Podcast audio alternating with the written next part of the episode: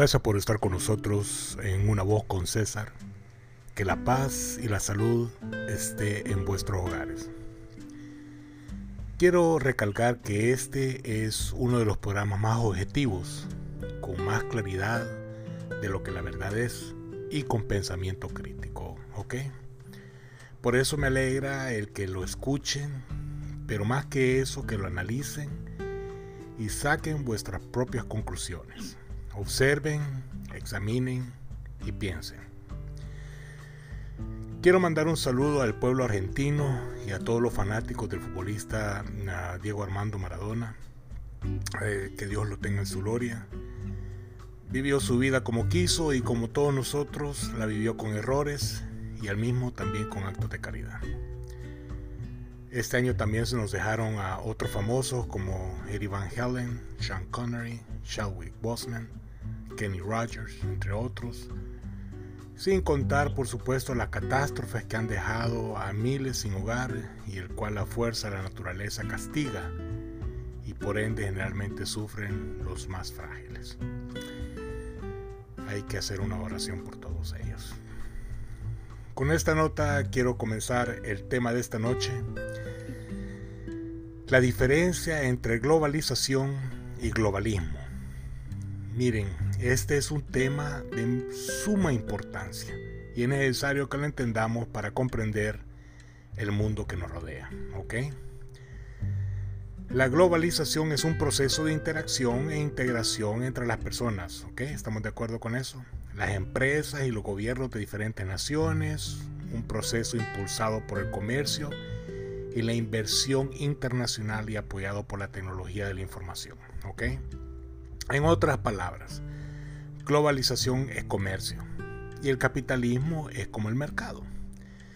Eh, la topan de la mano, pero son diferentes, me explico. Ahora, esta es la global, existe también la existe dentro de la globalización la, globalización política, la globalización económica, social, cultural y la tecnológica.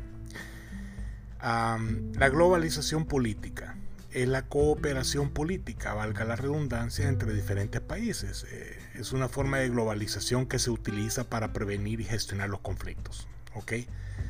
Ejemplo, eh, se crearon organizaciones globales como las Naciones Unidas y la Organización Mundial del Comercio para difundir temas políticos y mantener el orden a escala internacional. La globalización económica. Ah, bueno, las economías de las naciones están interconectadas mediante el intercambio de recursos y productos y dinero. La globalización cultural, social, este es el tipo de globalización que incluye el intercambio de ideas, conocimientos y normas culturales entre las naciones.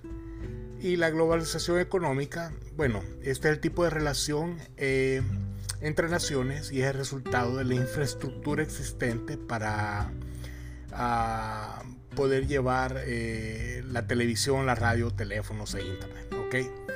Ahora, ¿qué es globalismo? Es la actitud o política de anteponer los intereses del mundo entero a los de las naciones individuales. ¿Y a qué naciones individuales me refiero?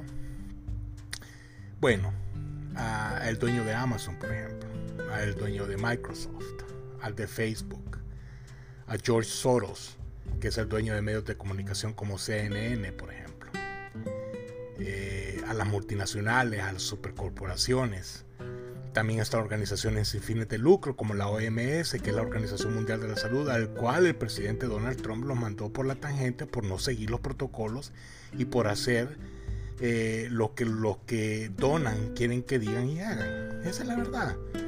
Ahora, en este país de los Estados Unidos, ¿quién es el que apoya el nacionalismo? ¿Quién es el que está en contra del globalismo? Pues el presidente Donald Trump. Por eso la constante forma de censurarlo en las diferentes redes sociales.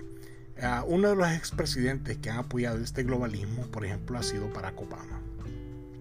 Entonces, Donald Trump está en medio de este importante movimiento que es el globalismo. Y los líderes de la misma han creado movimientos como Black Lives Matter. ¿Me explico? Ahora, aclaro que el globalismo de mercado incluye la ideología de neoliberalismo, O sea, el rico más rico y el pobre más pobre. Para ampliar un poco más este tema, tenemos una vez más al doctor Mario Benedetti. Mario, hermano, ¿cómo estás? Muy bien. Muchas gracias por la invitación y por supuesto un saludo a todos los que escuchan este importante programa.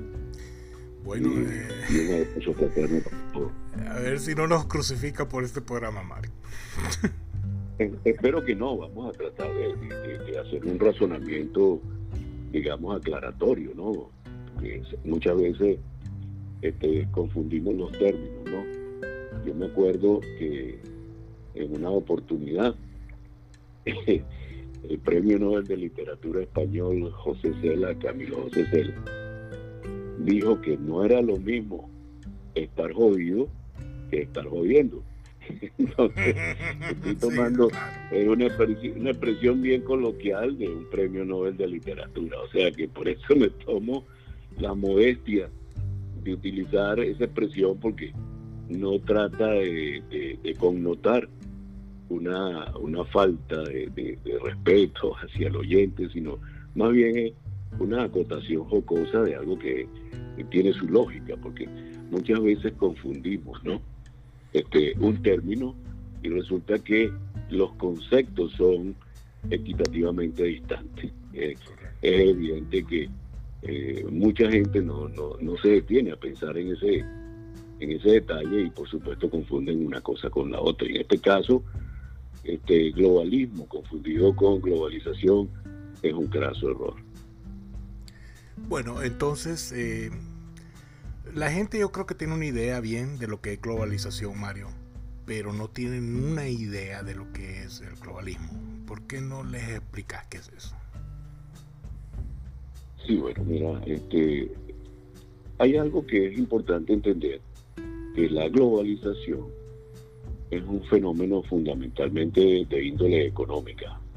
Es claro que este, eh, la globalización comienza de una manera paralela con el desarrollo, este, digamos, eh, pronunciado que ha tenido eh, la ingeniería de telecomunicaciones en estos últimos decenios. Eh, el avance de las telecomunicaciones, eso hizo percibir de alguna manera que la gente, el mundo, las naciones, los países estaban de alguna manera más cerca. Y esto tuvo una aceleración coincidentemente con el final o el término de la Guerra Fría. Y, la Guerra Fría, como sabemos, acaba de una manera definitiva con la caída del muro de Berlín. Entonces, en el año, este proceso que se formó, que se desató entre el año 90 y 91. A partir de ese momento, ya el término de globalización fue un término bastante común entre los académicos, entre la, prensa, entre los medios de comunicación, y todos este, escuchábamos sobre la globalización y probablemente repetíamos ese tipo de cosas básicas. Pero en paralelo ha venido este, desarrollándose de alguna manera un poco, un poco antes que ese mismo término de la globalización.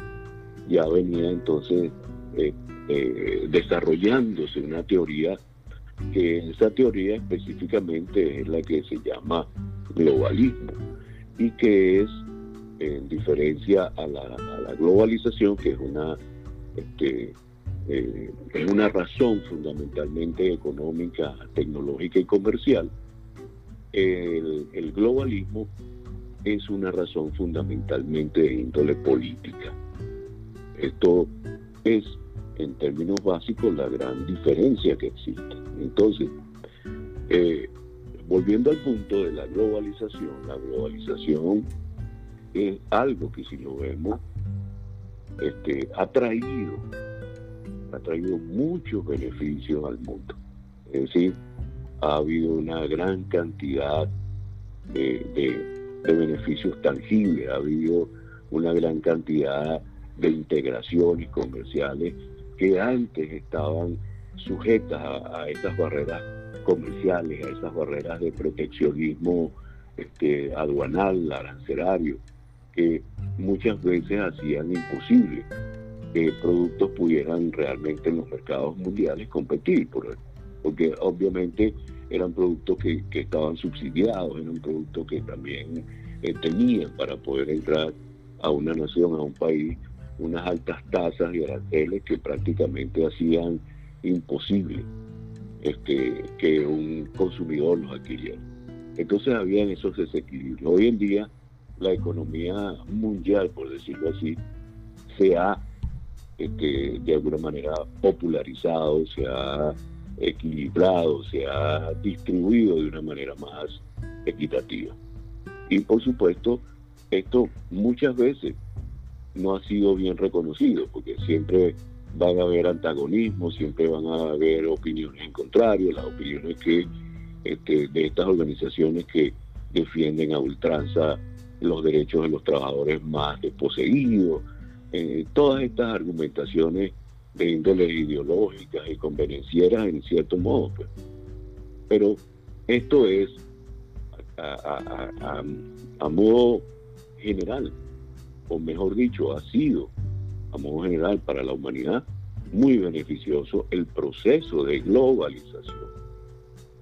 Ahora, entrando un poco más en el detalle del globalismo, esto sí es un poquito más complejo y por supuesto yo diría que hasta cierto modo un poco tenebroso, ¿no?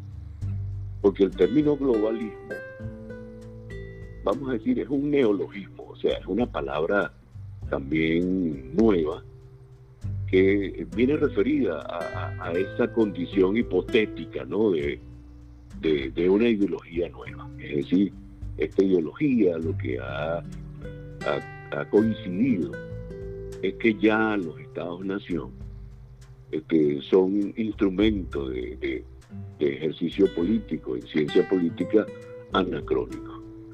O sea, como marco de administración política y de referencia de identidad. O sea, ya el término eh, de, estarnos refiriendo a que yo soy americano, a que aquellos son franceses, ya es algo que no tiene, desde ese punto de vista, no tiene ninguna aplicación práctica.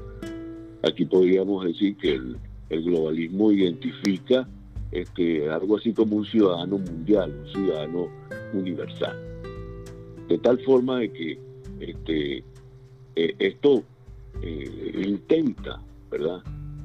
Este, romper con aquellas ideologías eh, nacionalistas. Y a propósito de lo que comentaste con el presidente Donald Trump, entendemos que el presidente Donald Trump, desde el punto de vista de la ciencia política, él es un presidente este, populista, pero es un presidente populista de derecha, de ultraderecha. Pero su estilo de gobierno, su estilo o, su condición de pensamiento es fundamentalmente populista. Y dentro de esa concepción populista de ultraderecha, entonces existe la, la calidad o la posición de ser también ultranacionalista. Es decir, ya ves que eh, el concepto o, digamos este, el eslogan que él utilizó en la pasada eh, campaña electoral cuando llegó a la presidencia fue hacer eh, nuevamente los Estados Unidos una nación poderosa. Entonces era, era obvio que sobre esa expresión básica se manifestaba un nacionalismo extremo, un ultranacionalismo, y por supuesto todo, eh, eh, todo su proyecto, su acción de gobierno iba a venir referida justamente a ese excesivo proteccionismo hacia todo lo que se hiciera en Estados Unidos. Entonces esta, esta, esta condición obviamente ha dado al traste con las eh, pretensiones globalistas o de esos de esos grupos que están ahorita este, conduciendo este proceso de globalismo, porque el objetivo fundamental para comenzar todo este proceso y hacerlo realidad justamente iba orientado hacia, eh, digamos, este, tomar, por decirlo así, a la primera nación del mundo, que es los Estados Unidos, y que a partir de allí entonces comenzara todo un proceso universal de, de integración hacia ese proceso, hacia, esa, hacia ese proyecto del globalismo este, como sistema político a partir de este año 2020. Quiero dejarle saber a la gente, porque mencionaste a Mario algo bien interesante con respecto a lo que pasó con el, muro de Berlín. Y quiero recargarle a la gente que la nueva orden mundial eh, siempre cambia. Es decir, que cambió en la Primera Guerra Mundial. O sea, el nuevo orden tuvo otras, otros dueños, por decirte así. De ahí en la Segunda Guerra Mundial otros dueños. De ahí en la Guerra Fría otros. Y después de la caída del muro de Berlín ha tenido unos nuevos dueños. O sea, es, siempre está en constante cambio porque hay nuevos multimillonarios. ¿Me explico? Sí, claro. Claro. Es que mira, este, es, obvio que como todo proceso en la vida es dinámico, no, no, no es estático, nada está detenido para siempre, inclusive hasta una roca, una piedra, es, está sujeta a pesar de, esa estructura eh, sólida, que es un, es un elemento inorgánico, no obstante, esa piedra con el paso del tiempo no va a ser nunca la misma, porque está, está obviamente siendo este, tratada por una corriente de viento que le va a producir una, una erosión heroica, eh, eólica, perdón. Y entonces de alguna manera esa estructura va a estar cambiando. Máxime si es una roca, un guijarro que está en un riachuelo, en, un río, eh, obviamente la acción del agua va a ir erosionando y obviamente también va a cambiar. Eso por, por hacer un, elemental ejemplo. Entonces, nada en la vida es estático, todo está en movimiento. Por tanto, ya tú puedes entender que haciendo un análisis de lo que ocurrió en aquel tiempo de la transición, ¿verdad? Este, histórica de aquel, aquel eje comunista que conformaba la Unión Soviética y todo ese ámbito de influencia eh, dura que tenía en Europa Oriental, ya eso hoy no existe. Ya entonces podemos entender que hoy más bien en lo que quedó de aquella Unión Soviética lo más representativo fue Rusia y prácticamente hoy Rusia en manos de Vladimir Putin está dando un giro hacia una estructura que podríamos decir neozarista. Es decir, es algo como eh, revivir en este tiempo presente, en este tiempo moderno o posmodernista, mejor dicho, rectifico, es revivir la, la figura de un emperador ruso que en aquel tiempo era denominado como zar. Entonces, eh, suponemos que, que tiene la primera aspiración de ser el primer neozar del posmodernismo, va a ser el propio Vladimir Putin. Entonces, cuando tú ves que aquel país que históricamente fue el que, el que inició la primera revolución eh, popular y logra obviamente llegar al poder y establecer lo que todavía parece entonces era una, una teoría filosófica, eh, una teoría política muy filosófica, que era el, comunismo, y se, se implantó el comunismo como un sistema político en esa nación y entonces por supuesto fue contaminando todos aquellos países que estaban en su órbita. Y como, como lo, hemos visto también históricamente, entonces ya en esos años, eh, finales de los 80, eh, principios de los 90, ya toda aquel, aquella estructura política este, un tanto tenebrosa estuvo eh, determinando con, con, los Estados Unidos aquel equilibrio que llamaron el equilibrio, el, el equilibrio del terror, ¿no? Aquellas dos grandes potencias enfrentándose y enseñando los dientes de su armamento atómico y con aquella tensión mundial que fue lo que se denominó esa guerra fría de, mirarse de mala manera y señalando ya el dedo índice a punto de pisar el botón rojo de, la conflagración eh, nuclear. Finalmente cayó.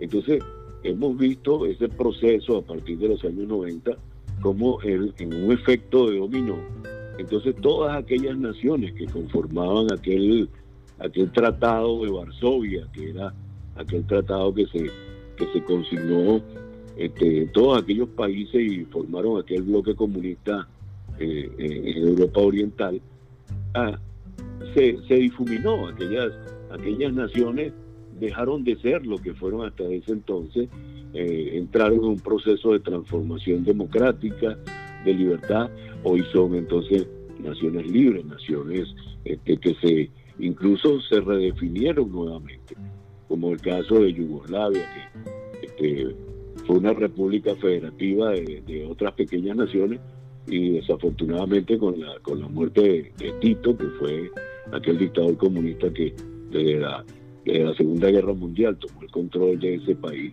Finalmente entonces este, se disolvió y, entró en una guerra fratricida tremenda hasta hace muy poco tiempo este, que, se vivió ese drama en Yugoslavia. Hoy se conforman varias naciones en lo que fue aquel territorio.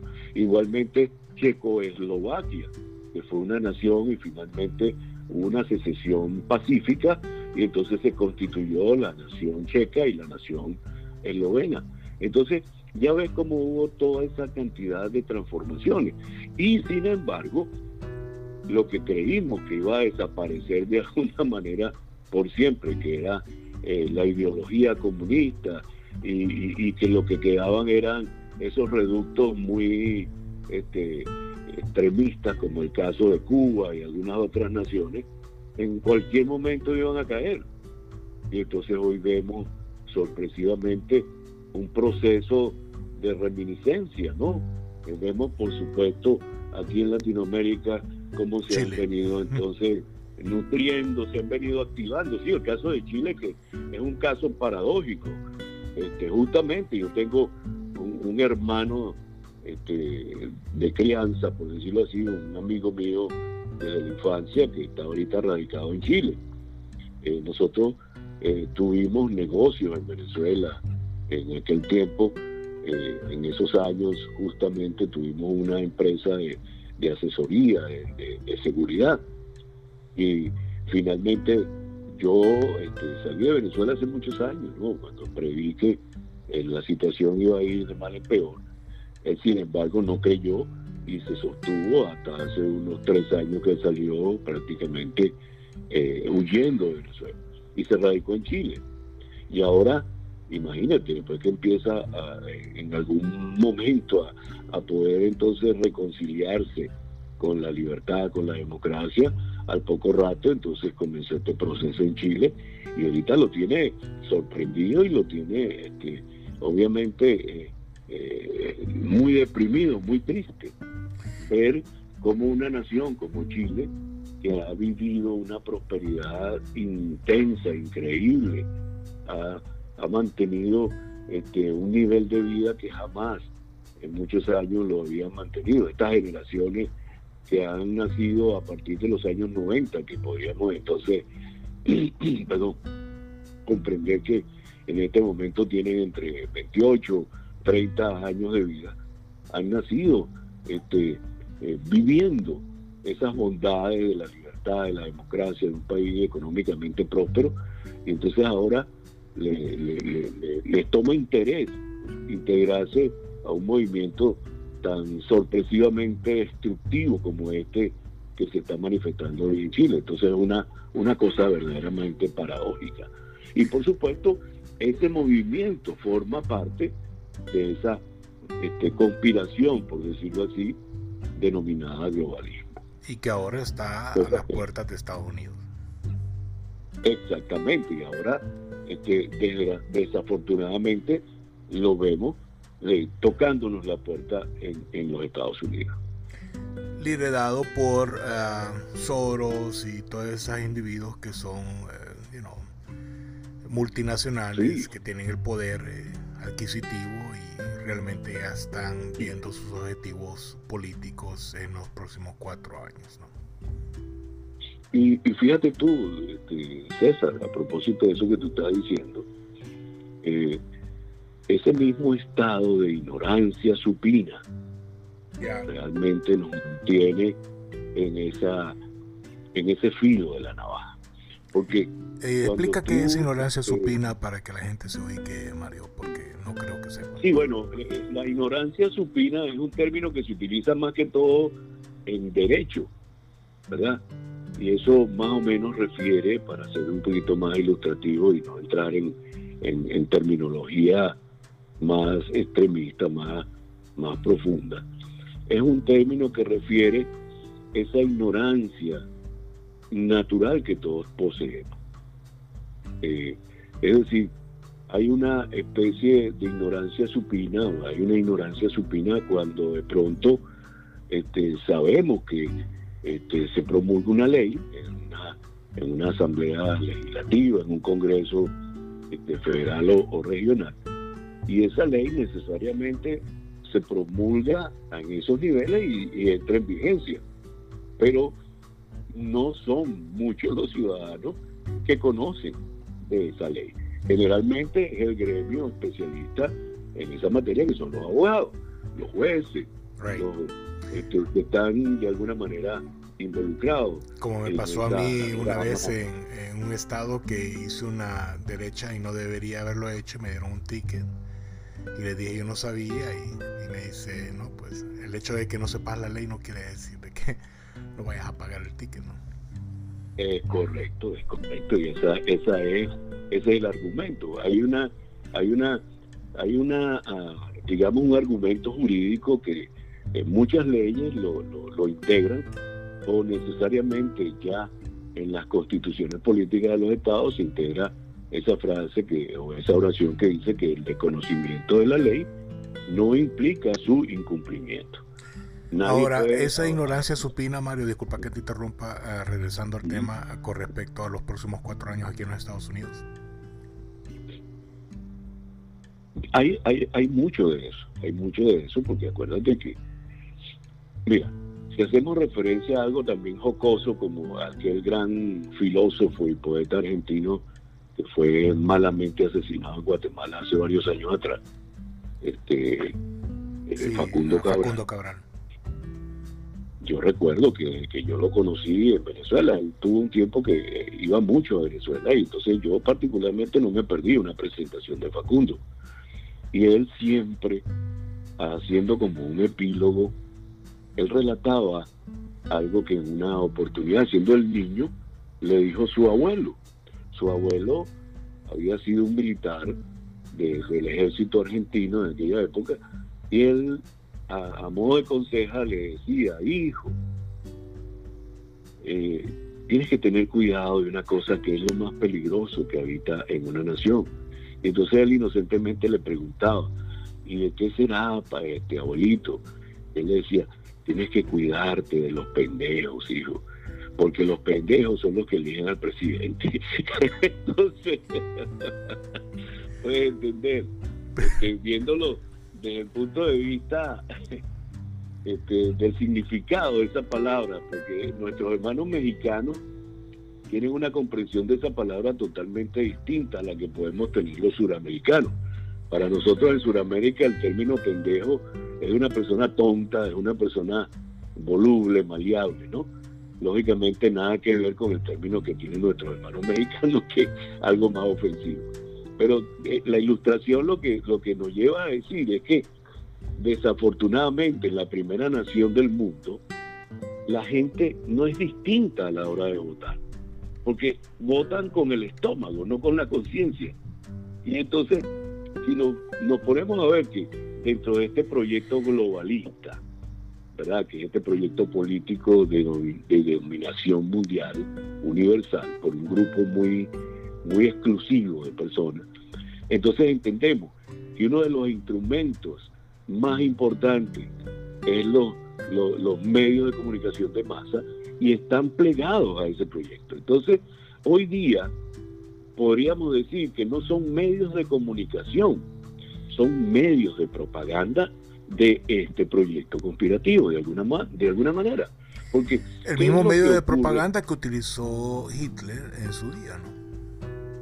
Exactamente, y lo que tú referiste hace una semana con Noam Chomsky, ¿verdad? Que estaba él determinando 11, 11 estrategias básicas para poder entonces eh, dominar a la gente de, poco recurso intelectual. Entonces, ¿qué es lo que hemos visto en estos últimos días de una manera flagrante en los medios de comunicación? Bueno, que llegaron hasta tomarse la posición de censuradores a, a, primera mano, nada más y nada menos que hasta del propio presidente de los Estados Unidos.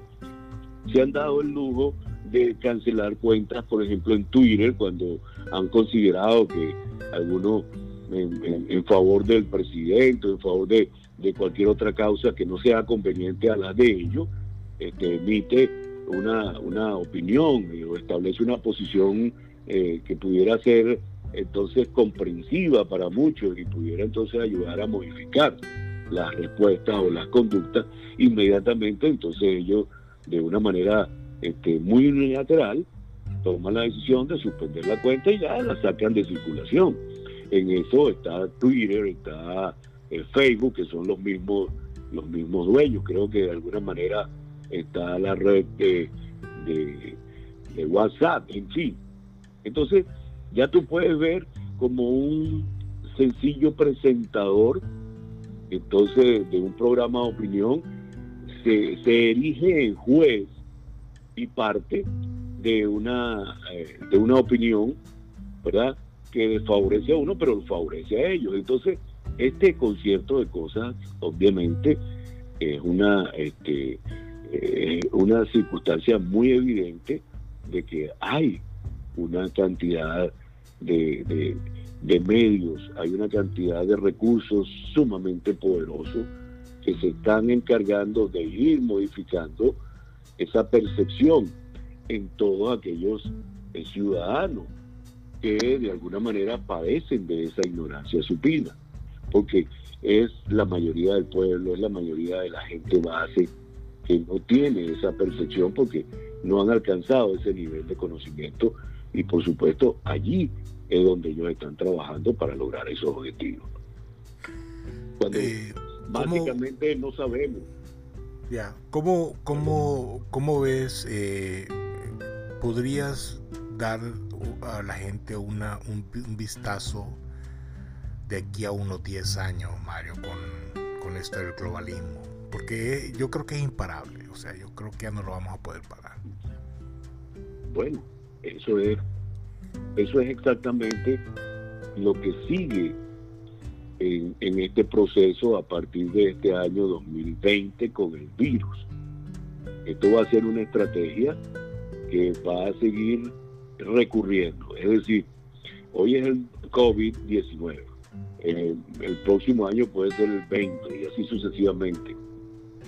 Ya puedes entender, hay una una inmensa, hay un inmenso flujo de información que no llega hacia las personas más elementales. Ese ciudadano de a pie, como dicen, no está enterado de una cantidad de cosas y de conspiraciones y verdaderamente responden a todas estas cosas que se nos, que se nos están imponiendo de una manera sublime, sutil. Eh, déjame decirte algo, este, en estos días a mí me pasó que me bajé de mi automóvil y fui a, un lugar a comprar panecillos, por decir algo. Y entonces, lógicamente, se me olvidó ponerme la mascarilla. Y en el momento que yo estoy ahí confrontando los panecillos en el mostrador, entonces un hombre a lo lejos me pega un grito y me dice, oiga, ¿por qué usted no puso, no se puso la mascarilla? Usted sabe que está prohibido aquí, me regañó, pues me, me, me, me, ofendió de cierta manera. Entonces, sin embargo, yo portaba la mascarilla en el bolsillo de mi camisa. Y entonces, en ese mismo momento le dije, perdón, perdón, y me la puse. Ahora bien, cuando él se acercó, yo le, repiqué, o sea, le dije, oye, pero ¿por qué me tienes que, que hacer ese, esa observación de esa manera? O sea, me dio pena, por favor no era más, más sencillo que te acercara y me dijo, no, no, no, pero es que tenemos que tener mucha precaución. Entonces, es claro que la gente está ahorita impuesta a que eh, todos somos peligrosos para todos. Y por supuesto, hay, hay publicidad sublime en, la televisión, en el cine, en cualquier parte, hablando sobre la peligrosidad que implica cada ser humano para cada otro ser humano. Entonces, ya ves, el mismo término, el concepto de la este, distanciamiento social es terrorífico. Entonces, todos repetimos distanciamiento social. Entonces, finalmente hoy es distanciamiento social. Más adelante será disolución social. Porque para esa, hacia ese objetivo es que pudieran estarnos llevando. Entonces, cuando tú te pones a analizar que si bien es cierto, es un virus, pero el virus no es un virus espontáneo, natural, porque tenemos que empezar a, escarbar un poco esa eh, en la búsqueda de esa información y nos encontramos con que eso es un virus producido casi que como un arma química para obviamente este, eh, alcanzar esos objetivos. Porque somos desconocedores de, de la historia, de los eventos más importantes, porque estamos más pendientes del, del, partido de fútbol o del partido de béisbol que de escuchar y analizar una noticia. El año 2019 eh, se, hizo un ensayo en la ciudad de Nueva York y obviamente este ensayo no trascendió y el ensayo era justamente referido a cómo la gente, la ciudadanía, podía reaccionar ante una situación similar a la que en términos reales hemos vivido este año. Y nada más y nada menos que estaba tras esta promoción y tras estos objetivos es el señor Bill Gates. Entonces, hoy, entonces, este, los canales de televisión nos siguen este, vendiendo a Bill Gates como una hermanita de la caridad, o el hombre que tomó toda su fortuna, la invirtió en su fundación Bill y Melinda Gates, y ahora andan dándole la vuelta al mundo tratando de ayudar a la humanidad. Pero eso es solamente lo que se propagandiza a través de los medios de comunicación que están ganados así en su objetivo globalista. Pero no somos capaces de decir, oh, vamos a ver cuál es el background de Bill Gates, realmente de dónde viene, quién fueron sus padres, su, su familia. Entonces, si, si, si hubiésemos hecho esto o si este, se nos ocurriera hacer esto, entonces vamos a encontrar una cantidad de sorpresas en ese árbol genealógico de Bill Gates. Es cuando entonces entendemos que su papá y su mamá fueron dos personas económicamente poderosas que desde hace muchísimos años estaban envueltos en una eh, iniciativa de esta naturaleza. O sea, estaban a favor del aborto, eh, fueron este, propiciadores y financiadores de esta organización que se llama este, Control eh, Parenteral, o algo así, no recuerdo realmente el nombre, pero una organización muy poderosa que este, está desde hace años trabajando en favor de la legalización del aborto a nivel nacional, a nivel federal. Este, y cosas así por el estilo. Entonces, ya él trae un adiestramiento en esta materia desde que era un niño. Y también vamos a encontrarnos con otras sorpresas que eh, no fue todo lo que hizo Bill Gates a favor de Microsoft, sino que él hizo alguna parte y estuvo ahí al frente de Microsoft, pero también los reales talentos, los reales genios están este, en off, es decir, no han sido este, resaltados a la opinión pública y todo se lo atribuimos, se lo atribuimos de un modo automático a Bill Gates. Pero entonces, ahora, ¿quién es George Soros? Nadie se ha ocupado de buscar el background de George Soros.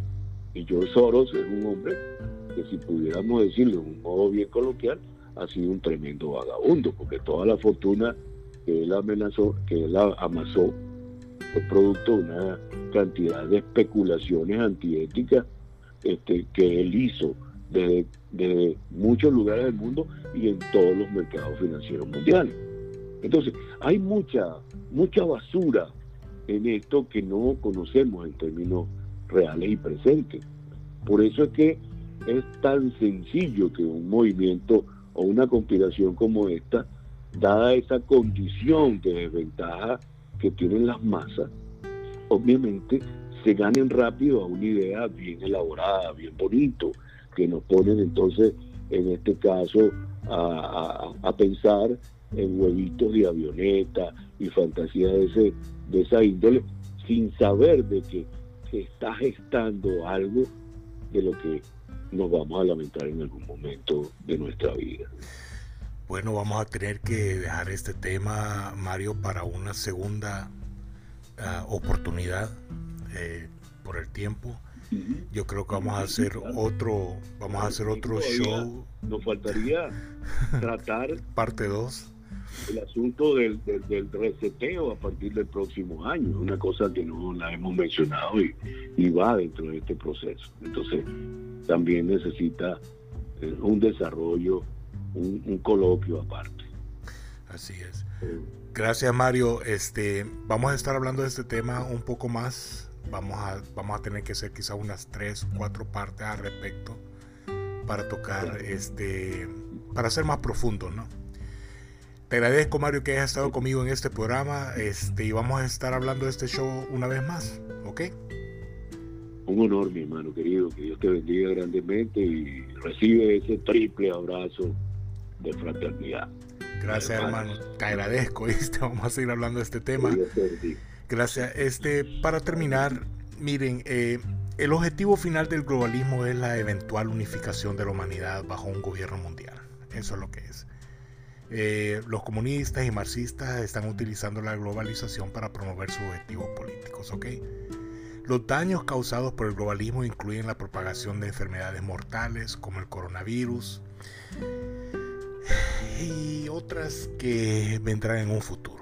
El globalismo también trae a los Estados Unidos a un apoyo equivocado de los sistemas políticos fallidos utilizados por otros países. Eh, los globalistas se oponen al nacionalismo, como ya lo explicamos, a la soberanía nacional y el autogobierno. En cambio, favorecen a las fronteras abiertas, el libre comercio, las visas H1B, al intervencionismo, a la ayuda exterior y a cambios en la constitución de los Estados Unidos. Se opone a una fuerte seguridad fronteriza y a la construcción de muros fronterizos. Los globalistas se opusieron ah, virulentamente a Donald Trump en el 2016. En cambio, los globalistas prefirieron a, a Jeb Bush, a Marco Rubio y a Ted Cruz por la nominación el último de los cuales votó a favor de la agenda globalista como senadores. Los globalistas ah, también ah, pueden provenir de varias inclinaciones políticas, desde la extrema izquierda hasta las consideradas de centro derecha. Como mencionaba el hermano Mario, a George Soros y los hermanos Koch son globalistas. Y los globalistas afirman falsamente que la migración masiva es necesaria para el crecimiento económico. Eh, si bien a menudo afirman apoyar a la democracia liberal, por lo general se alinean con regímenes, o sea, comunistas autoritarios como China. Acuérdense lo que dijo Descartes, pienso, luego existo. Que Dios me los bendiga eh, y nos vemos en la próxima serie. Gracias por estar con nosotros y acuérdense, siempre hay que ser eh, analíticos y usar el pensamiento crítico. Adiós y hasta la próxima. Gracias.